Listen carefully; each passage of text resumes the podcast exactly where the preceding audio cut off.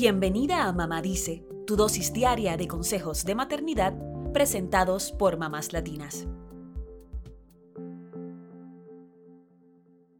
Febrero es el mes de la historia negra en Estados Unidos y en Mamá Dice queremos aprovechar la ocasión para resaltar y celebrar la influencia africana en nuestra cultura latina. También queremos recordar la importancia de hablar con nuestros hijos sobre diversidad. La historia influencia la forma en que ejercemos la paternidad y la maternidad. A veces hacemos las cosas como nuestros padres y en otros casos hacemos todo lo contrario para no parecernos a ellos. Históricamente, el colorismo ha afectado la crianza de los hijos y los estereotipos que se transmiten de generación en generación. El colorismo es la discriminación que enfrentan las personas de piel oscura dentro de sus propias comunidades generalmente. Pero no es solo algo que enfrentan las personas negras, sino que también ocurre en muchas comunidades multiculturales. Cuando los niños crecen, escuchan comentarios acerca de su color de piel y lo que los diferencia de otras personas. Lamentablemente, muchas veces esto hace que los pequeños comiencen a no sentirse cómodos con su color de piel como padres influenciamos a nuestros hijos.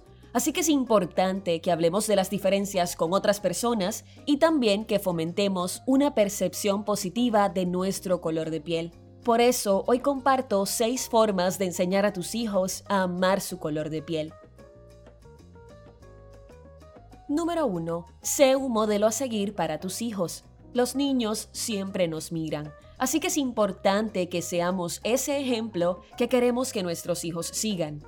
Si tus hijos ven que amas tu piel y tu cuerpo y que hablas positivamente de ti misma, ellos comenzarán a hacer lo mismo. Número 2. Muéstrales a otras personas hermosas y talentosas que lucen como ellos. Aprovecha este mes de la historia negra para hablarles a tus hijos sobre personas negras que son bellas tanto por dentro como por fuera. Y también háblales de sus logros. Hay una larga lista de cantantes, atletas, escritores, políticos y muchas otras personalidades afrolatinas y afroamericanas que han alcanzado el éxito en distintas áreas y que pueden inspirar a tus hijos.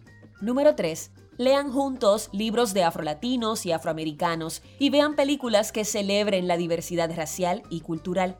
Esto hará que vean a otras personas de su mismo color de piel que triunfan en el área que se lo proponen. Es una forma de reiterar lo que les has estado diciendo. Número 4. Habla con tus hijos de la importancia de amar nuestra propia piel. A veces los niños pueden despreciar su apariencia o algunas partes de su cuerpo porque notan que son diferentes a sus amigos. No evites esta conversación porque no hablar del tema podría empeorar el asunto. Lo mejor es hablar con tus hijos abiertamente de estos temas, compartir tus experiencias y ayudarles a superar esos sentimientos contra su propio cuerpo. Número 5. Busca formas de celebrar el mes de la historia negra. Además de leer libros y ver películas protagonizadas por personas negras, pueden asistir a eventos en el marco del Black History Month o donar a organizaciones que ayuden a afrolatinos y afroamericanos. Algunas de estas son la Unión Estadounidense por las Libertades Civiles, o ACLU por sus siglas en inglés, y la Iniciativa de Justicia Igualitaria.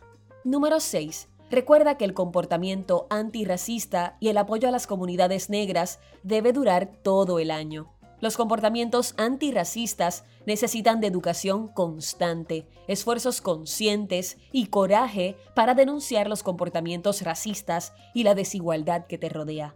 También hace falta ser empáticos, compasivos y aliados con las comunidades negras y afrolatinas, no solo en febrero, sino siempre.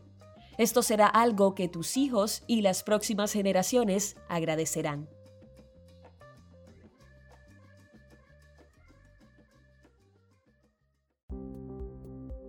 Eso es todo por hoy. Acompáñanos mañana con más consejitos aquí en Mamá Dice y síguenos en mamáslatinas.com, Mamás Latinas en Instagram y Facebook y Mamás Latinas USA en Twitter.